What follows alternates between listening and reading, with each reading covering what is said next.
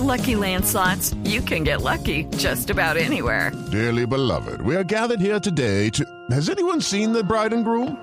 Sorry, sorry, we're here. We were getting lucky in the limo and we lost track of time.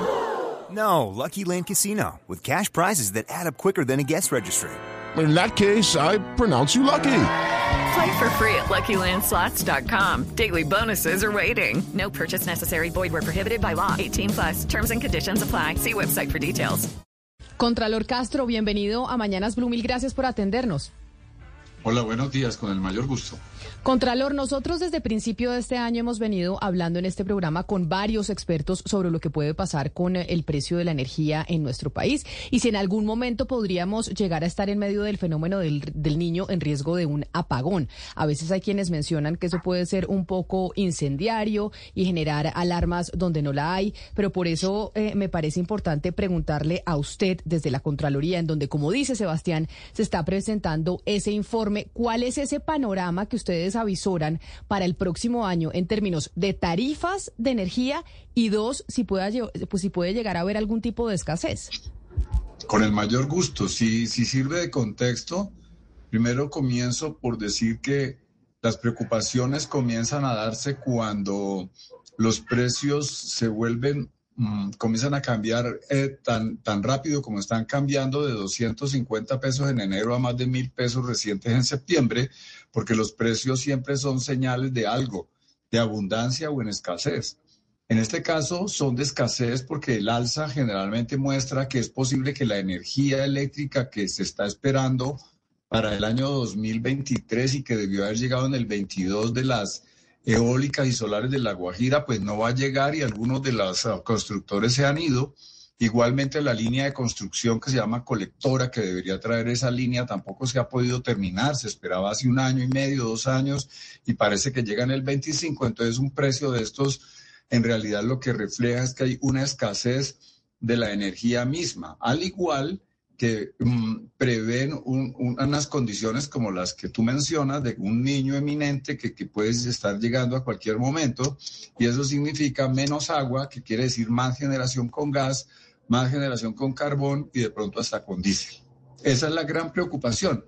Y como lo mencionaban ahorita al comienzo, pues obviamente los comercializadores que intermedian entre los generadores y los usuarios tienen que adquirir esa energía. Entonces, no es que sea incendiario, sino que la Contraloría tiene la obligación de lanzar alertas y en un momento dado hacer especiales seguimiento para, si es el caso, lanzar una advertencia para que fiscalmente los responsables de tomar las decisiones lo hagan, pero lo hagan con suficiente anticipación. ¿Anticipación de qué? De que dependiendo del estado de los comercializadores, que pueden ser más o menos unos 29 en Colombia, si alguno de ellos tiene alguna debilidad financiera, puede llegar a suspender el servicio a la prestación a sus usuarios y le tocaría al Estado entrar a intervenir ese operador comercializador con recursos de la Superintendencia de Servicios Públicos Domiciliarios, que son recursos que en este momento no están en el presupuesto y de que tener de hacerlo, pues podría ser un determinante patrimonial. Pero este, este contador es un sector que usted sabe bien, pues eh, tiene, digamos, una unión muy fuerte entre el sector privado y el público, incluso en las instituciones reguladoras, pero usted se encarga de fiscalizar pues los recursos del sector público. ¿Usted qué está observando de lo que están haciendo bien o mal o no están haciendo pues eh, los entes o los funcionarios encargados eh, de este tema. ¿Usted ve que hay lentitud, que, las cosas no se están haciendo del todo bien?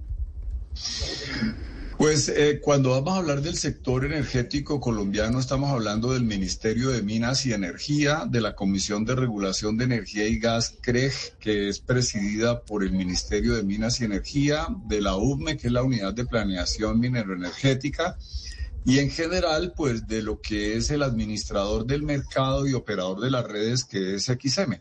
Entonces, cuando ese, ese marco sectorial está trabajando, las empresas públicas o privadas lo que al final están entregándole servicio a los usuarios y cuando se lo entregan o no se lo entregan, los usuarios de acuerdo con los diferentes estratos tienen que recibir subsidios en el estrato 1, 2 y 3. Un incremento de subsidios pues es un incremento que puede deberse al consumo una no prestación del servicio por incapacidad financiera de hacerlo según la escala. No nos preocupa el niño en este momento como energía porque la energía mm, mm, la hay. No nos podemos desviar hacia la discusión de que estamos preparados para el niño. Para el niño estamos preparados desde hace más o menos unos 25 años que está este marco legal regulatorio y está funcionando. Los que nos preocupa en este momento son unos dineros que esos distribuidores comercializadores no han recibido, como la opción tarifaria y algunos subsidios que llegan con un desfase de, de, varios meses. Entonces, eso puede crear un problema de caja. ¿Cuáles son esas empresas de las que estamos hablando? Son una lista muy grande. Comienzan desde Codensa, empresas públicas de Medellín, Electrohuila, Sedenar, etcétera, etcétera. La que no tenga el músculo financiero y esté expuesta a comprar mayor energía y no la haya podido cubrir, es una empresa que está en riesgo de no poder hacerlo. Contralor Castro, ¿cuál sería la responsabilidad eh, de la UBME? El, el, exministro Amílcar Acosta sacaba hace unos días un artículo en el que muestra que o explica que hay tres factores para el aumento de los precios de la energía. La inflación, sobre la que no hay mucho que hacer, porque además está añadida el precio de la gasolina a ese aumento que pareciera que es como un daño colateral que hay que correr. El fenómeno del niño, ante lo cual tampoco hay mucho que hacer en materia de tarifas. Y los retrasos en los proyectos. Y con respecto a los retrasos en los proyectos, como las, eh, las turbinas de eólicas en La Guajira y, e Hidroituango, eh, pues explica, es increíble que no se hayan hecho nuevas eh, convocatorias para subastas y que la que se hizo este año ya quedó aplazada dos veces, incluso para febrero del próximo año. ¿Qué responsabilidad o qué investigación incluye usted a la UPME por esta situación? Hello, it is Ryan, and I was on a flight the other day playing one of my favorite social spin slot games on chumbacasino.com. I looked over the person sitting next to me, and you know what they were doing? They were also playing Chumba Casino. Coincidence? I think not. Everybody's loving having fun with it. Chumba Casino is home to hundreds of casino style games that you can play for free anytime, anywhere, even at 30,000 feet. So sign up now at chumbacasino.com to claim your free welcome bonus. That's chumbacasino.com and live the Chumba life. No purchase necessary. DTW, void, were prohibited by law. See terms and conditions 18 plus. Mira, la Contraloría tiene un, un poder de, de hacer eh, control posterior y selectivo. Entonces, en el control posterior y selectivo, la Contraloría siempre va después de que los dineros se han gastado, digámoslo así, y verifica si se ha gastado bien o mal. Y después tiene pues la facultad de hacer los seguimientos fiscales que correspondan. En este caso de lo que estamos tratando de hacer, como las causas que se mencionan aquí de ausencia de proyectos, ausencia de subastas, pues nosotros también las vemos. Lo que queremos es alertar a estas entidades para que nos informen y nos comenten eh, cuando se afirma que no hay ningún problema, es no hay ningún problema, pero ¿por qué? Porque efectivamente el músculo financiero de las diferentes entidades, que es en este momento el problema, o sea, de estos operadores comercializadores, es el que queremos que en un momento dado, como ellos mismos nos han informado en comunicados que ha recibido la Contraloría, están en un riesgo inminente, las que prestan el servicio en, la, en el norte del país, en la costa caribe, y algunas empresas que son del gobierno en las regiones y que no están cubiertas. Al no tener para adquirir esa energía, es como cuando el tendero del barrio que distribuye carnes y verduras eh, no tiene con qué ir a Corabastos a adquirir los productos para traérselos al barrio, pues trae hasta donde le alcanzan y se los compran los que tienen el dinero para comprárselos a los precios que traen. Sí, pero, pero Contralor Castro, le quiero preguntar por otros protagonistas de esta historia, y son los usuarios los que tienen que ver con las tarifas. ¿Por qué se lo pregunto? Y le estoy preguntando desde la región Caribe, desde Barranquilla.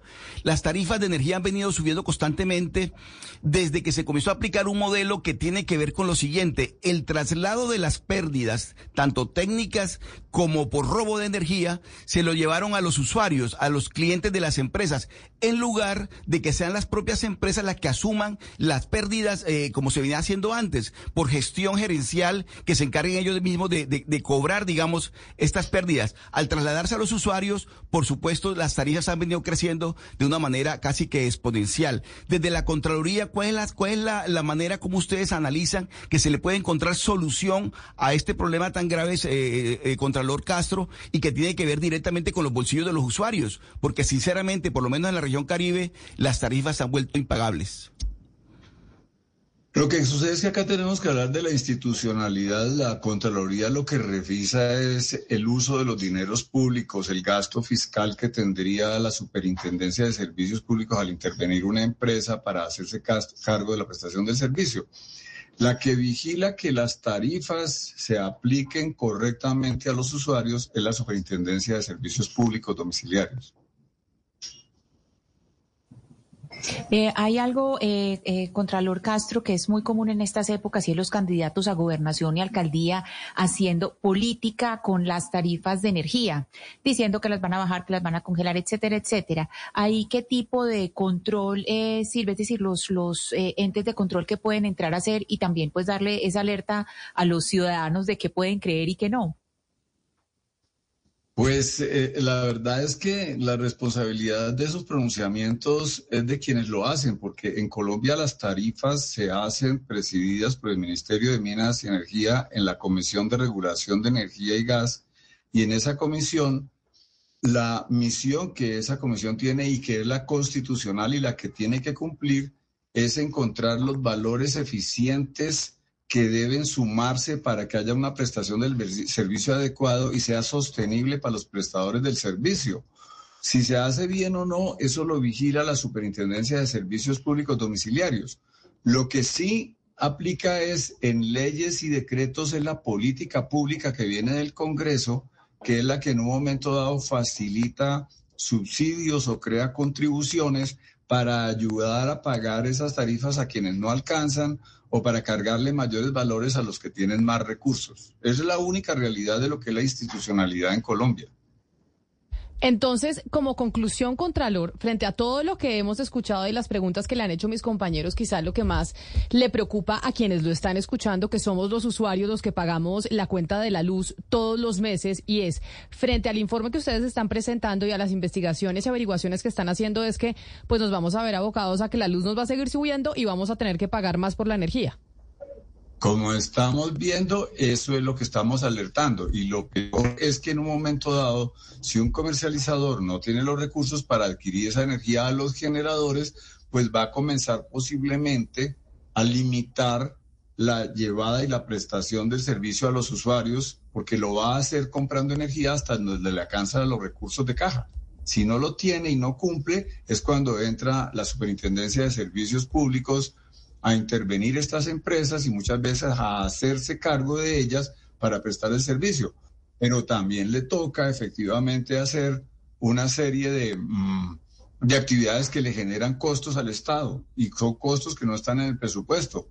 Obviamente desde la Contraloría no podemos coadministrar y lanzar recomendaciones de que se hagan o no se haga, lo que estamos es alertando sobre el resultado que vemos. Es el Contralor Delegado del sector de Minas y Energía, Germán Castro. Contralor Castro, mil gracias por atendernos, por conectarse con nosotros a través de nuestro canal de YouTube de Blue Radio en vivo. Una feliz tarde para usted. Con el mayor gusto, muchas gracias. Lucky Land Casino, asking people what's the weirdest place you've gotten lucky. Lucky? In line at the deli, I guess. Aha, in my dentist's office.